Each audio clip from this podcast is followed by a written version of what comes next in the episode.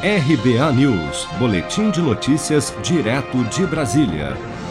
Nesta quarta-feira, 20 de janeiro, uma carta assinada por 15 governadores e encaminhada ao presidente Jair Bolsonaro pede que o governo federal acione a diplomacia brasileira para que se abra diálogo com a China com o objetivo de que o país encontre uma solução para importar os insumos necessários para a produção da vacina Coronavac e com a Índia para que os 2 milhões de doses da vacina Oxford da AstraZeneca, adquiridas pelo governo brasileiro, sejam enviadas ao país.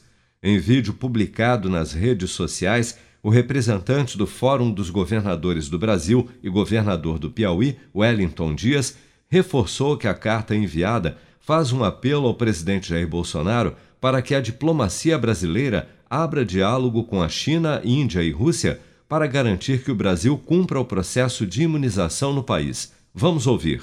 A carta que protocolamos para o presidente Jair Bolsonaro, ela faz um apelo e é um apelo em sintonia com o povo brasileiro, para que o presidente da República, com toda a diplomacia brasileira e também juntos estaremos governadores do Brasil, estamos conclamando também líderes do Congresso Nacional, do Judiciário, ex-presidentes quem puder ajudar, para que a gente possa ter esse diálogo com a, o governo da China, da Índia, da Rússia, para garantir que o Brasil tenha a garantia do cumprimento do cronograma é, para entrega do IFA, as condições de vacina, tanto da AstraZeneca, vacinas da Coronavac, como da Sputnik.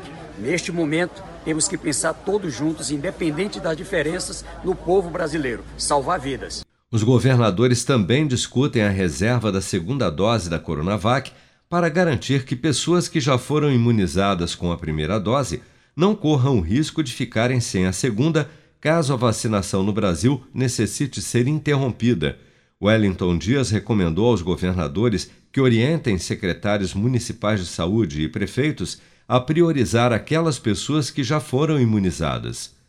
O ministro das Relações Exteriores, Ernesto Araújo, durante reunião informal com deputados da Comissão da Covid-19, nesta quarta-feira, 20 de janeiro, sem fornecer nenhuma previsão de data para a chegada dos insumos da China, afirmou que não há qualquer conflito entre os governos do Brasil e do país asiático e esclareceu que o atraso na importação da matéria-prima para a produção das vacinas não tem razões diplomáticas.